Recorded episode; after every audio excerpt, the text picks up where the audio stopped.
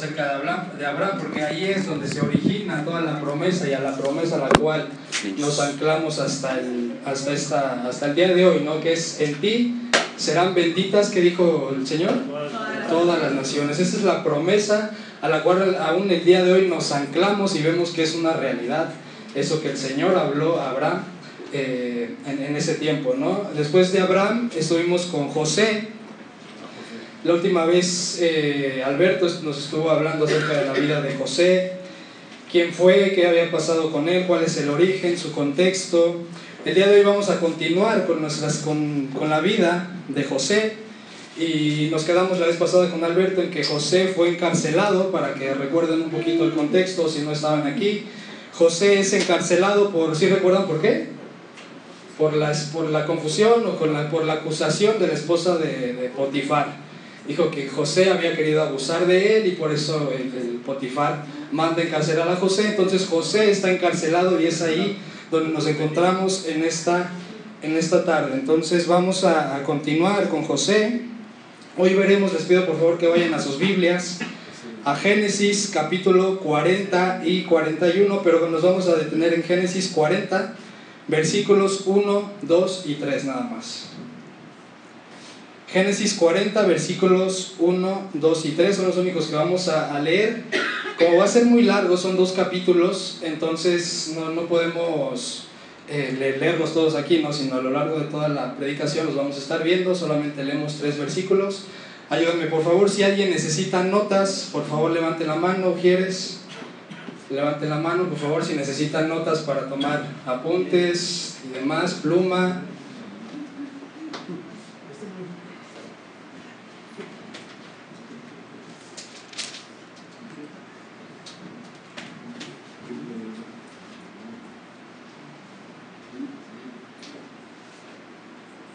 Creo que ya no hay niños, pero si hay niños igual, vayan a su salón. Parece que ya están todos allá.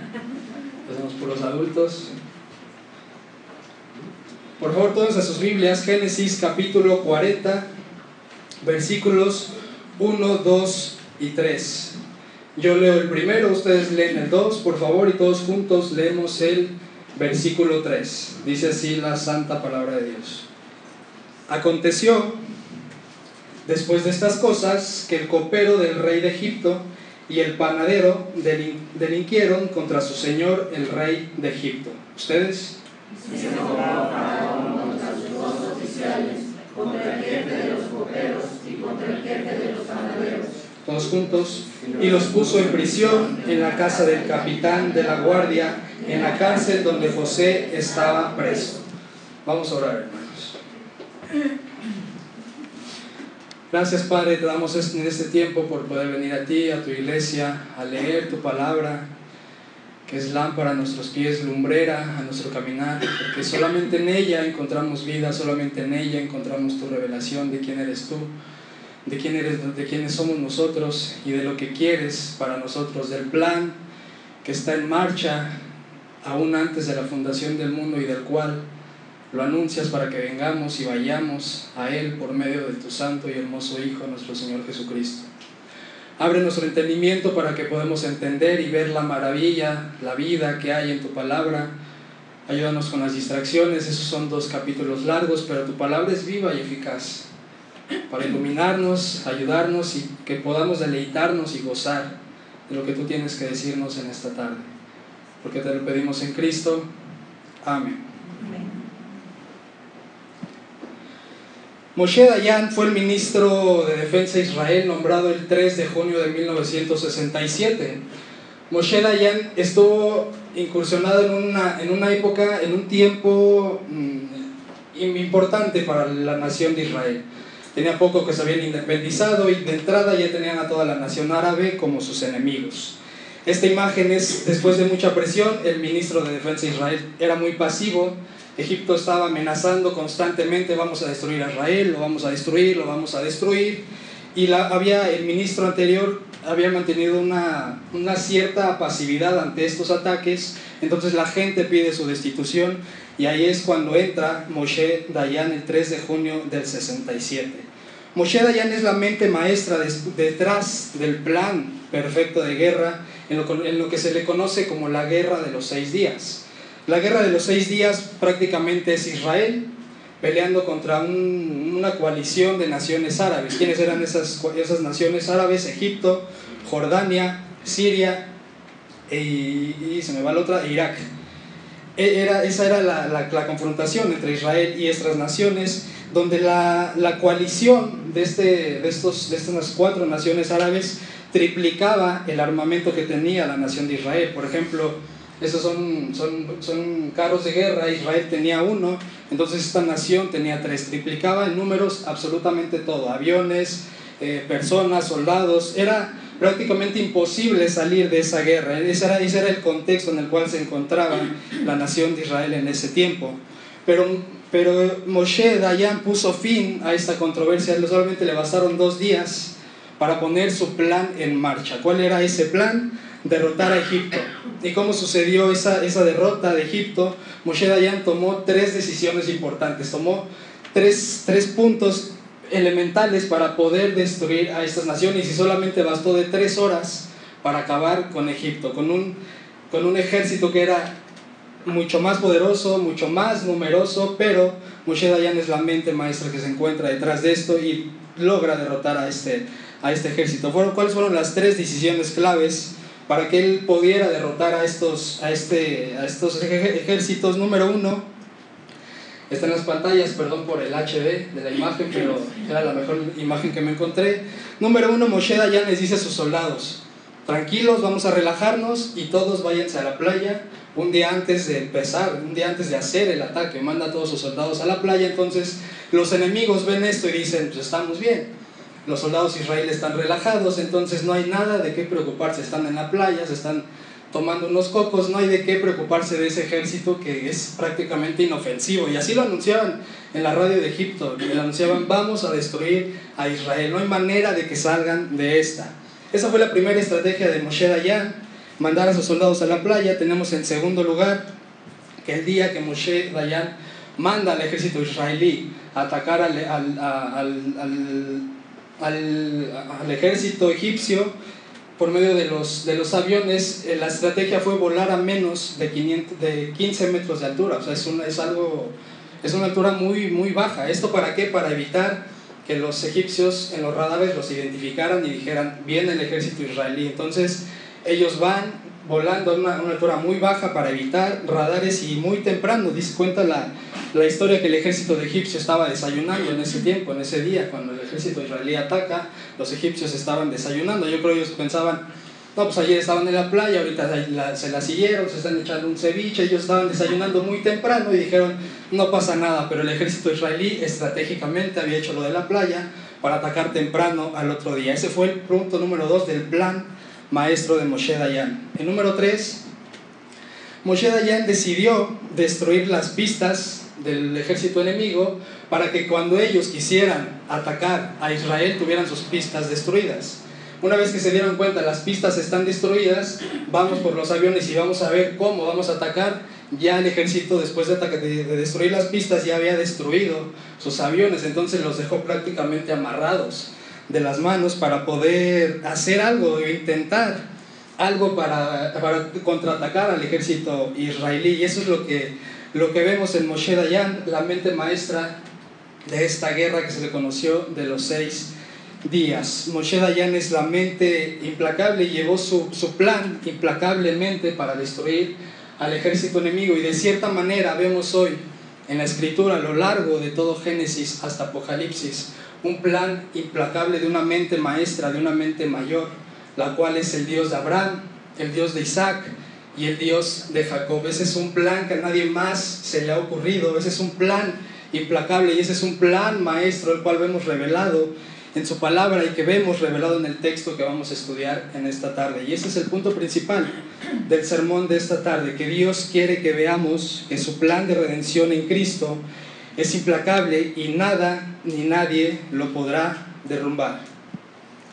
Vamos a ver seis puntos, no se espanten, esto es una narrativa, no nos vamos a tardar tanto, no, sé, no es motivo, no es de que cambie de tema radicalmente en estos seis puntos, el, autor está hablando exactamente de lo mismo, es Moisés Eh, entonces no nos perdamos, no nos espantemos en que son muchos puntos, sino que es nada más para poder dividirlo un poquito. Número uno vamos a ver dos sueños en el plan, número dos ingratitud del copero en el plan, número tres el sueño de Faraón en el plan, número cuatro interpretación dentro del plan, número cinco asesión de José en el plan y número seis hambruna en el plan. Empezamos con el punto número uno, dos sueños en el plan, versículos del 1 al 19. Acompáñenme por favor, Génesis 40. Vamos a leer del 1 al versículo 19. Versículo 1, por favor. Aconteció después de estas cosas que el copero del... ¿Cuáles cosas? Eh, recordemos que José estaba encarcelado por lo de Potifar. Eso, a eso se está refiriendo el autor. Aconteció después de eso que el copero del rey de Egipto y el panadero delinquieron. Esta palabra delinquieron, ¿qué significa? Cometer algún delito. El escritor no nos dice qué hicieron, pero estos dos hombres hicieron algo en contra de, su señor, del rey de Egipto, y es por eso que, el versículo 2 lo vemos. Y se enojó Faraón contra sus dos oficiales, contra el jefe de los coperos y contra el jefe de los panaderos. Esa fue la consecuencia que vemos. Ellos cometieron algún delito, el autor no nos dice qué. El rey se enoja contra el jefe de los coperos y contra el jefe de los panaderos y viene en el versículo 3 la consecuencia. ¿Qué dice el versículo 3? Y los puso en prisión en la casa del capitán de la guardia. Y aquí vemos un punto muy importante del plan implacable de Dios. Dios está detrás de todo esto. Pongamos mucha atención porque nada de lo que está de aquí es casualidad. ¿Quién creen que estaba encarcelado a donde, a donde el rey de Egipto mandó a encarcelar a estos dos hombres? Última parte del versículo 3. En la cárcel donde quién estaba preso? José. Donde José estaba preso. Es, esto no es casualidad, es el plan maestro, el plan implacable de Dios que está detrás, detrás de todo esto. José tenía que estar ahí en ese momento y en ese lugar, encarcelado. Ese era el tiempo dentro de la estrategia de, Dios para cumplir, llevar a cabo su propósito. Continuamos con el versículo 4 y dice, y el capitán de la guardia encargó de ellos a José y él les servía. Mucha atención con esta palabra. José, el capitán, le había dado autoridad, el guardia de la cárcel, para que José tomara las decisiones. Y aquí muy, un punto muy importante para aquí, para los líderes que estamos o que, que, tenemos alguna función en gracia abundante, que el liderazgo no es para envanecerse, el liderazgo no es para tomar autoridad o para tener cierta, cierto, cierto egoísmo, cierta vanagloria, sino el, el, servicio es para servir. Cristo lo dijo, entre ustedes no será así, ustedes no se enseñorarán de los demás, sino el que quiera ser grande tiene que ser su servidor. Eso fue lo que dijo Cristo y eso es lo que vemos en el carácter de Josué. Josué no es muy distinto a nosotros. La esperanza de Josué, de este José, perdón, estaba igual que la de nosotros. Estaba puesta en el plan soberano de Dios para proveer de una redención. Entonces, continuamos con, con el versículo 4. José le servía y estuvieron días en la prisión. Versículo 5. Y ambos, el copero y el panadero del rey de Egipto que estaban arrestados en la prisión, tuvieron un sueño cada uno su propio sueño en una misma noche, cada uno con su propio significado. Vino a ellos José por la mañana y los miró y he aquí que estaban tristes. Vemos aquí algo muy importante también. José estaba encargado de estos, de estos hombres y no vemos, igual insisto, no vemos una autoridad abusiva en parte de ellos, sino que los ve. Y dice que él los ve y los vio que estaban tristes. ¿Y qué hizo José? Dijo, ¿están tristes? Ah, ok, nos vemos. Y él se siguió y siguió dando su, su rondín. No, vemos más adelante, versículo 7, cuál fue la actitud de José ante, ante la tristeza de estos hombres. Versículo 7. Y él preguntó a aquellos oficiales de Faraón que estaban con él en la prisión de la casa de su señor, diciendo, ¿por qué parecen, por qué parecen hoy mal vuestros semblantes? Versículo 8. Ellos le dijeron, hemos tenido un sueño y no hay quien lo interprete. Entonces les dijo José, no son de Dios las interpretaciones, contádmelo ahora. Vemos que José no toma tampoco una autoridad de decir, oh, espérense, ya llegó la solución, yo sí me la sé. Si nadie más se la sabe, tranquilos, yo aquí soy el bueno. No, vemos que José a quien atribuye la, Dios, la, la, la, gloria, más al final del versículo, a Dios. Dice Dios, ¿qué no es Dios? el que, nos puede decir qué es lo que está pasando, que no es Él el que nos puede ayudar a la interpretación de su sueño, contádmelo ahora, versículo 9. Entonces, el jefe de los coperos contó su sueño a José y le dijo, yo soñaba que veía una vid delante de mí, versículo 10, y en la vid tres sarmientos y ella como que brotaba y arrojaba su flor viniendo a madurar sus racimos de uvas. Y que la copa de Faraón, versículo 11, estaba en mi mano y tomaba yo las uvas y las exprimía la copa de Faraón y daba yo la copa en mano de Faraón. Y le dijo José, esta es su interpretación. Y aquí José también nos da, y la escritura por medio del Espíritu Santo nos da algo muy importante. Nosotros no nos debemos de hoy en día por sueños. Si nosotros hoy en la noche soñamos que nos damos comiendo una hamburguesa con un agua de, sandía, no vamos a, ¿qué significará? Y buscar algún misterio, sino que eso ya, ya no está vigente. Y aquí mismo la escritura nos dice José, esta es la interpretación de ese sueño. Es una narrativa y el Espíritu Santo mismo nos interpreta qué es lo que quería decir ese sueño. Entonces es muy sencillo interpretar este pasaje porque la escritura misma así se interpreta. Y ese es un principio también de la hermenéutica, de que no debemos de inventar nada. La Biblia misma habla por sí sola. Eso, eso era algo que alguna vez dijo Charles Spurgeon. Yo no necesito defender a la escritura cuando un incrédulo la ataca, porque la Biblia es como un león.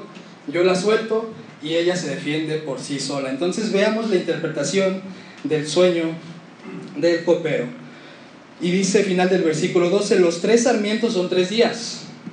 Versículo 13, no se pierdan y si no están las pantallas. Al cabo de tres días levantará Faraón tu cabeza y te, restituirá a tu pueblo y darás la copa a Faraón en su mano como solías hacerlo cuando eras su copero.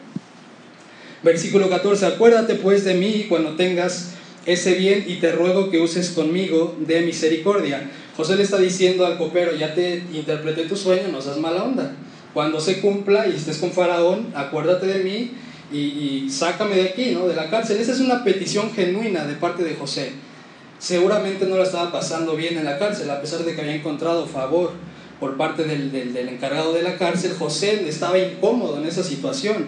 Y así muchas veces es con, con, nosotros, ¿no? Podemos, debemos de tener contentamiento ante situaciones adversas y, y, está bien, está bien que hagamos peticiones genuinas, pero vamos a ver más adelante si, si, por qué a veces nuestras oraciones no son respondidas. Más adelante dice, final del versículo 14. Te ruego que uses conmigo de misericordia y hagas mención de mí a Faraón y me saques de esta casa. Versículo 15. Porque fui hurtado de la tierra de los hebreos y tampoco he hecho aquí porque me pusiesen en la cárcel. Lo que está diciendo José, yo soy inocente, yo no hice nada con la esposa de Potifar, pero estoy aquí en la cárcel, estoy encerrado, entonces ayúdame. Versículo 16.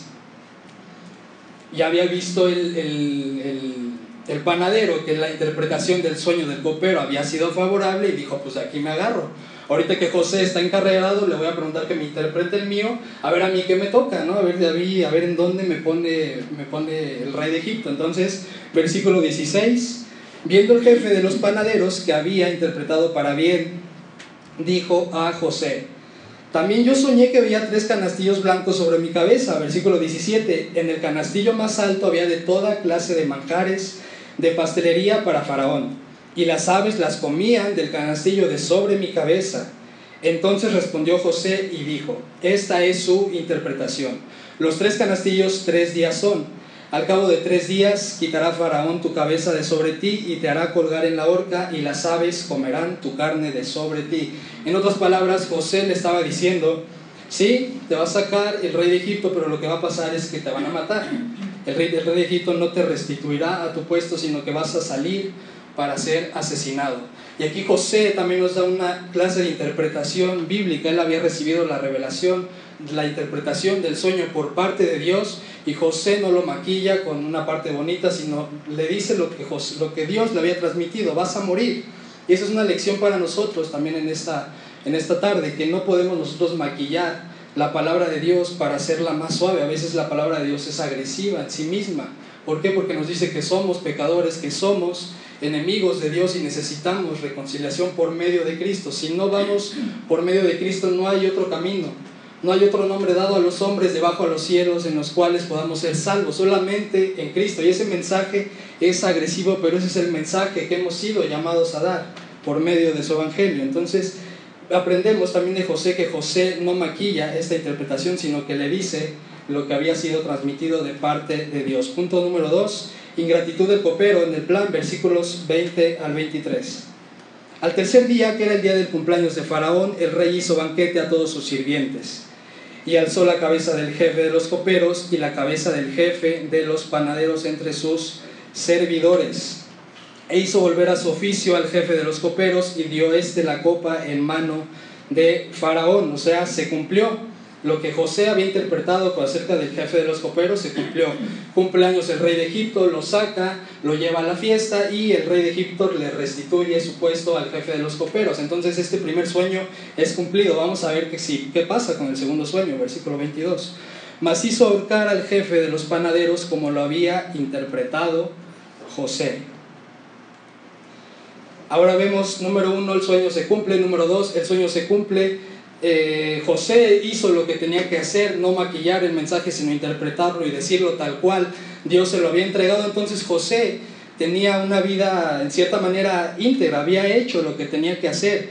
Ahora esperemos que, o sea, lo, lógico sería que si está haciendo las cosas bien, está moviéndose de una manera íntegra delante de Dios, entonces su, su, petición ante el copero, cuando estés ahí, dile que me saque, se tendría que haber cumplido, ¿no? Lógicamente, porque estaba haciendo todo bien no había hecho nada mal José, pero vemos en el versículo 23, acompáñame, qué es lo que pasó con José, si sin verdad salió o no pasó la petición que le había hecho al jefe de los coperos. Eso ayúdenme todos a leerlo, versículo 23, que dice, y el jefe no se acordó de José, sino que le olvidó.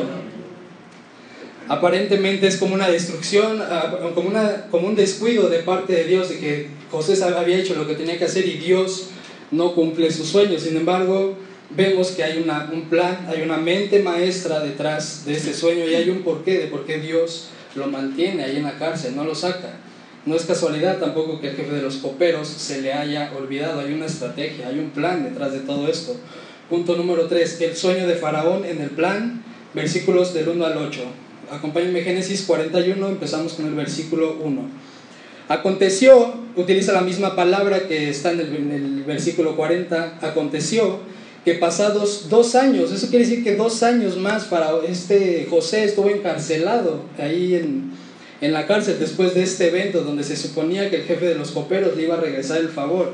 Pasan dos años y dice, le parecía que estaba junto al río y que del río subían siete vacas hermosas a la vista y muy gordas y pasían en el prado, y que tras ellas subían del río otras siete vacas de feo aspecto y enjutas de carne, y se pararon cerca de las vacas hermosas a la orilla del río. Y que las este es, este es, parte del sueño de, de, Faraón, que también hay un sueño que, que tenía que ser interpretado, entonces lo, lo, lo, cuenta este Faraón y eso es lo que está pasando, ese es el sueño que él vio y que las vacas de feo aspecto y enjutas de carne devoraban a las siete vacas hermosas y muy gordas, y despertó Faraón. Vemos aquí otro sueño. Vacas feas, vacas bonitas, gordas, flacas y de nuevo otra vez confusión. De nuevo otra vez en el panorama, en el plan hay confusión. No sabemos hacia dónde, hacia dónde se dirige, ¿no? Versículo 5. Se duerme de nuevo el, rey de Egipto y soñó la segunda vez, segundo sueño que siete espigas llenas y hermosas crecían de una sola caña, versículo 6, y que después de ellas salían otras siete espigas menudas y abatidas, abatidas del viento solano, versículo 7. Y las siete espigas menudas devoraban a las siete espigas gruesas y llenas. Y despertó Faraón y aquí que era sueño. Segundo sueño. Sucedió que por la mañana estaba agitado su espíritu y envió e hizo llamar a todos los magos de Egipto y a todos sus sabios. Vemos en donde tenía puesta la confianza eh, el, rey de, Egipto, ¿no? sino que inmediatamente hay confusión, hay sueños, es inquietado su espíritu, ahí está detrás la mano de Dios quien inquieta su espíritu, pero él acude al lugar equivocado, él acude a, la, de los magos de Egipto y a todos sus sabios. Y me temo que nosotros en ocasiones pasa igual lo mismo. Cuando viene confusión, cuando vienen problemas, vamos a las personas equivocadas, a los medios equivocados, vamos a alguien que sabemos que no nos puede apoyar o que la famosa limpia, ¿no? De que te está yendo constantemente muy mal, pues vete a Catemaco. O que te está pasando tal cosa, pues ponte la pulserita roja. Y aún somos muy supersticiosos, ¿no? Ya hemos eliminado un poco el padre de que rézate tres Padres Nuestros y Aves Marías, pero igual eh, hacemos un poco mal uso de, de, la oración, ¿no? Cualquier cosa igual, ¿no? Pues vamos a orar y ciertamente sí tenemos que, que orar y confiar a Dios, pero eh, aprendamos de hacerlo de una manera genuina, ¿no? No, no de una manera incorrecta y no acudiendo a lugares a donde sabemos claramente que no tenemos que ir cuando haya aflicción. Vemos que el faraón va, el rey de Egipto va ante los magos y a todos sus sabios, dice el versículo 8 más adelante, y les contó faraón sus sueños, que dice, más no había quien los pudiese interpretar a faraón. Parte número 4, ingratitud del copero en el plan, versículos 9 al 32. Entonces el jefe de los coperos habló a Faraón diciendo, me acuerdo hoy de mis faltas. De inmediato se le es recuperada la memoria al copero de lo que había pasado con José y es el sueño del, rey de Egipto lo que trae de vuelta la memoria eh, al copero de, de Faraón para acordarse de Josué. Este es un elemento muy importante, mucha atención, porque el sueño de Faraón sería importante para sacar ahora sí a José de la cárcel. Es lo que vamos a ver a continuación, versículo 10. Cuando Faraón se enojó contra sus siervos, nos echó a la prisión de la casa del capitán de la guardia, a mí y al jefe de los panaderos. Versículo 11. Y él y yo tuvimos un sueño en la misma noche y cada sueño tenía su propio significado. Versículo 12. Estaba allí con nosotros un joven hebreo, siervo del capitán de la guardia, se está refiriendo a José y se lo contamos y él nos interpretó nuestros sueños y declaró a cada uno conforme a su sueño. Versículo 13. Y aconteció, de nuevo, esta palabra, que como él nos los interpretó, así fue, yo fui restablecido en mi puesto y el otro fue colgado, es decir, el panadero. Versículo 14. Entonces Faraón envió y llamó a José y lo sacaron apresuradamente de la cárcel y se afeitó y mudó sus vestidos y vino a Faraón. Y dijo Faraón a José, yo he tenido un sueño y no hay quien lo interprete. Mas he oído decir de ti que oyes sueños para interpretarlos. Decir José. Respondió José a Faraón diciendo, no está en mí, Dios será el que dé respuesta propicia a Faraón. De nuevo, José no atribuyéndose la gloria a él o el conocimiento a él, sino atribuyéndoselo a quien le corresponde, a Dios. Versículo 17. Entonces Faraón dijo a José, en mi sueño me parecía que estaba a la orilla del río y que del río subían siete vacas de gruesas carnes y hermosa apariencia que pasían en el prado, y que otras siete vacas subían después de ellas placas y de muy feo, muy feo aspecto, tan extenuadas, que no he visto otras semejantes en fealdad en toda la tierra de, de Egipto. Versículo 20, y las vacas flacas y feas devoraban a las siete primeras vacas gordas y éstas entraban en sus entrañas, mas no se conocía que hubiesen entrado, porque la apariencia de las flacas era aún mala, como al principio, y yo desperté. Sueño número uno.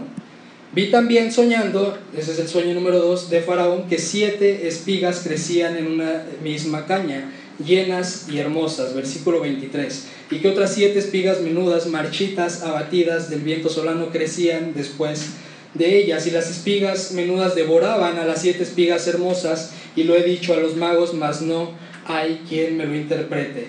Aquí hay confusión, el, el faraón está confundido, ha tenido dos sueños y no sabe qué significan, su espíritu está inquietado, pero detrás, recordemos, detrás de, esto, de todo esto está el plan redentor de Dios para cumplirse. Versículo 25. Entonces respondió José a Faraón, el sueño de Faraón es uno mismo. Tanto el uno como el dos hablan absolutamente de lo mismo. Es el mismo significado. Dios ha mostrado a Faraón lo que va a hacer. Versículo 26. Las siete vacas hermosas siete años son y las espigas hermosas son siete años. El sueño es uno mismo. También las siete vacas flacas y feas que subían tras ellas son siete años, y las siete espigas menudas y marchitas del viento solano, siete años serán de hambre. Esto es lo que respondo a Faraón. Lo que Dios va a hacer lo ha mostrado a Faraón. Aquí está la interpretación del sueño por parte de José a Faraón, que proviene de parte de Dios, de parte del plan implacable de Dios para llevar a cabo su redención. Versículo 29. He aquí vienen siete años de gran abundancia en toda la tierra de Egipto, y tras ellos seguirán siete años de hambre, y toda la abundancia será olvidada en la tierra de Egipto, y el hambre consumirá la tierra. Y aquella abundancia no se echará de ver a causa del hambre siguiente, la cual será gravísima y al suceder el sueño Faraón dos veces significa que la cosa es firme de parte de Dios y que Dios se apresura a hacerla. En otras palabras, le está diciendo, se viene una crisis tremenda, en Egipto. Primero va a haber siete años de abundancia, donde va a haber mucho alimento, pero se vienen después siete años de escasez. Ese es el plan. No, no, no, no lo quitemos de vista. Ese es el plan ante la revelación de, la revelación e interpretación del sueño de Faraón. Punto número 5 ascenso de José en el plan. Versículo 33. Por tanto, provéase ahora Faraón de un varón prudente, número uno, sabio, número dos, y póngalo sobre la tierra de Egipto. Versículo 34. Haga esto Faraón y ponga gobernadores sobre el país y quinte la tierra de Egipto en los siete años de la abundancia. Mientras todo nos vaya bien, sea, sea en otras palabras, está diciendo, si las cosas van bien, no se holgazán. O sea, trabajen que, que siga en que esto funcione, ¿no? Versículo 35. Y junten toda la provisión de estos buenos años, todo lo que, lo que acumulen en los años que vienen y recojan el trigo bajo la mano de Faraón para mantenimiento de las ciudades y guárdenlo. Todo lo que tengan no, no, no le hace que no lo necesiten, guárdenlo para los años de escasez que se vienen más adelante. Versículo 36 y, es, y esté aquí, esté aquella provisión en depósito para el país para los siete años de hambre que habrá en la tierra de Egipto, y el país no perecerá de hambre. José, gobernador de Egipto, el asunto pareció bien a Faraón y a sus siervos. Versículo 38. Y dijo Faraón a sus siervos, ¿acaso hallaremos a otro hombre como este en quien esté el Espíritu de Dios? En otras palabras, sacan a José de la cárcel para ahora darle un puesto de autoridad en el gobierno, en el reino de, de, de Egipto. Versículo 39. Y dijo Faraón a José, pues que Dios te ha hecho saber todo esto, no hay entendido ni sabio como tú. Versículo 40, tú estarás sobre mi casa y por tu palabra se gobernará todo mi pueblo, solamente en el trono seré yo mayor que tú. Imagínense cuando leyeron esto, eh, a quien le es revelado el Pentateuco, que es la segunda generación de israelitas. Ellos habían sido eh, golpeados, habían sido maltratados por los egipcios. Imagínense cuando leen esto, cuando se los transmite Moisés, de que José, uno por el cual vendría el Mesías prometido, había estado dominando a la nación que a ellos los había dominado antes. Imagínense la, la sensación que, que, sabía, que, que sintieron cuando ellos se enteraron de que José había tenido autoridad y había gobernado sobre ese pueblo. Versículo 40, tú estarás sobre mi casa y por tu palabra se gobernará todo mi pueblo, solamente en el trono seré yo mayor que tú. Versículo 41. Dijo además Faraón a José, he aquí yo te he puesto sobre toda la tierra de Egipto. Entonces Faraón quitó su anillo de su mano y lo puso en la mano de José. De ese que había estado encarcelado, que le había ido tan mal, que era inocente pero estaba encarcelado, ahora el panorama es totalmente distinto. Ahora José está en una situación totalmente distinta, ya no encarcelado, sino en una posición de autoridad dada por el plan implacable y el plan maestro de Dios que está detrás de todo esto. Nada de esto es casualidad, dice más adelante. Y lo hizo vestir de ropas de lino fino, de lino finísimo y puso un collar de oro en su cuello. José es un tipo de quién es Cristo. José no es Cristo, pero José nos apunta hacia cómo sería Cristo. Estos versículos son muy importantes y estos son los que más nos alumbran y nos apuntan hacia ese símil entre José y Cristo. Se les hace conocido esto de cuando dice que a José lo visten de ropas de lino finísimo y, se, y puso un collar de oro en su cuello. Es muy semejante a lo que se dice que se hará con Jesús, que como está Jesús reinando en gloria y como estará por toda la eternidad. Versículo 43. Y lo hizo subir en su segundo carro y pregonaron delante de él. Aquel que había estado encarcelado, ignorado, ahora la, la gente de, de, Egipto estaban doblando sus rodillas y diciendo, eh, doblando la rodilla y lo puso sobre toda la tierra de Egipto, versículo 44, y dijo Faraón a José, yo soy Faraón y sin ti ninguno alzará su mano ni su pie en toda la tierra de Egipto. Versículo 45, y llamó Faraón el nombre de José Safnat Panea. Esto igual si, si lo pueden anotar, esto es muy importante porque Safnat Panea tiene un significado peculiar y es el salvador del mundo. Safnat Panea es el salvador del mundo. De nuevo notan esta semejanza entre Safnat Panea, salvador del mundo, eh, entre José, vayan a él, él les dirá qué hacer. Si notan esta, esta, este símil entre José y entre Cristo, eh, dice más adelante, tu nombre ahora será Sabnat Panea, Salvador del mundo, y le dio por mujer a Senat, hija de Potífera, sacerdote de On, y salió José por toda la tierra de Egipto. Número 6, hambruna en el plan. Aparentemente todo va bien, pero vamos a ver qué pasa más adelante dentro de toda, dentro de toda este, esta narrativa. Era José de edad de 30 años, otro símil. Cuando, cuando inició Jesús su ministerio, ¿a qué edad? A los 30 años. Era José de edad de 30 años cuando fue presentado delante de Faraón, rey de Egipto, y salió José de delante de Faraón y recorrió toda la tierra de Egipto. Versículo 47. En aquellos siete años de abundancia la tierra produjo a montones, como lo había eh, interpretado José. Versículo 48. Y él reunió todo el alimento de los siete años de abundancia que hubo en la tierra de Egipto y guardó alimento en las ciudades poniendo en cada ciudad alimento, el alimento de campo de sus alrededores. Versículo 49. Recogió José trigo como arena del mar, mucho en extremo hasta no poderse contar, porque no tenía número. Versículo 50.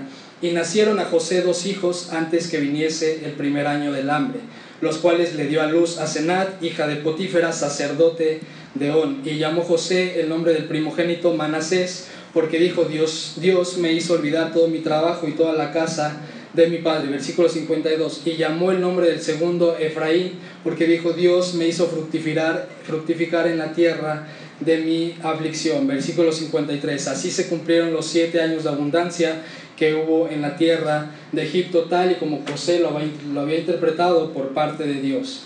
Versículo 54. Y comenzaron a venir los siete años de hambre, como José había dicho, y hubo hambre en todos los países, mas en toda la tierra de Egipto había pan. Cuando se sintió el hambre en toda la tierra de Egipto, el pueblo clamó a Faraón por pan. Y dijo Faraón a todos los egipcios, id a José y haced lo que él os dijere. Semejante es un símil igual a lo de María. ¿Recuerdan María en las bodas de Canaán? Cuando hacía falta vino, que dijo?